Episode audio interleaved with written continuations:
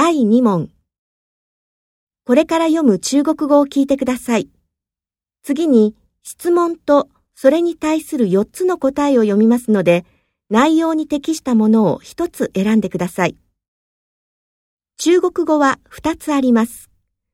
それぞれ全文に続いて各質問と答えの順に通して2回読みます。では、始めます。